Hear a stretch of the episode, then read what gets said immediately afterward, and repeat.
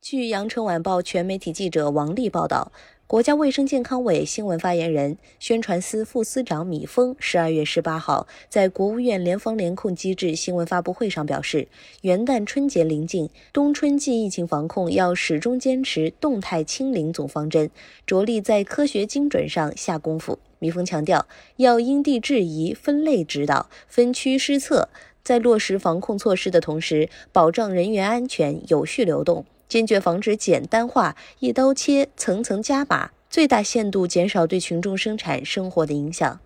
感谢您收听羊城晚报广东头条，我是主播开言。